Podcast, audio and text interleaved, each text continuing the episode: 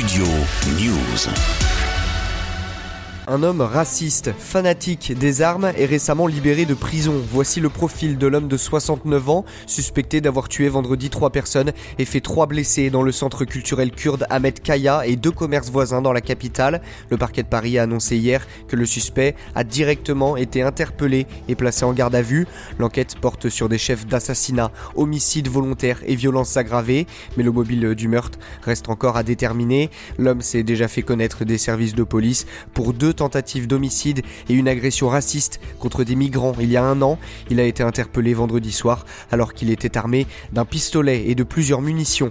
Emmanuel Macron, Elisabeth Borne ou encore Gérald Darmanin, les hommages de la classe politique se sont multipliés hier après le drame. Le président de la République a dénoncé une attaque odieuse, tandis que la première ministre a quant à elle donné son soutien aux victimes de la fusillade et à leurs proches. Marine Le Pen, Jean-Luc Mélenchon et Anne Hidalgo, toute la classe politique a également exprimé sa colère cet attentat.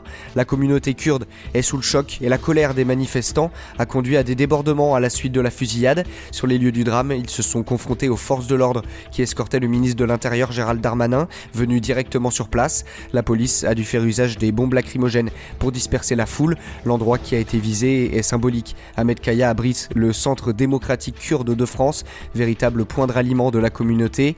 L'avocat du centre a d'ailleurs dénoncé un acte terroriste et a appelé les autorités à prendre en compte ce motif dans l'enquête. Samedi, les représentants de la communauté kurde ont été reçus par le préfet de police de Paris. Dix ans après l'assassinat de trois dirigeants kurdes dans la capitale, le souvenir est encore douloureux pour cette communauté.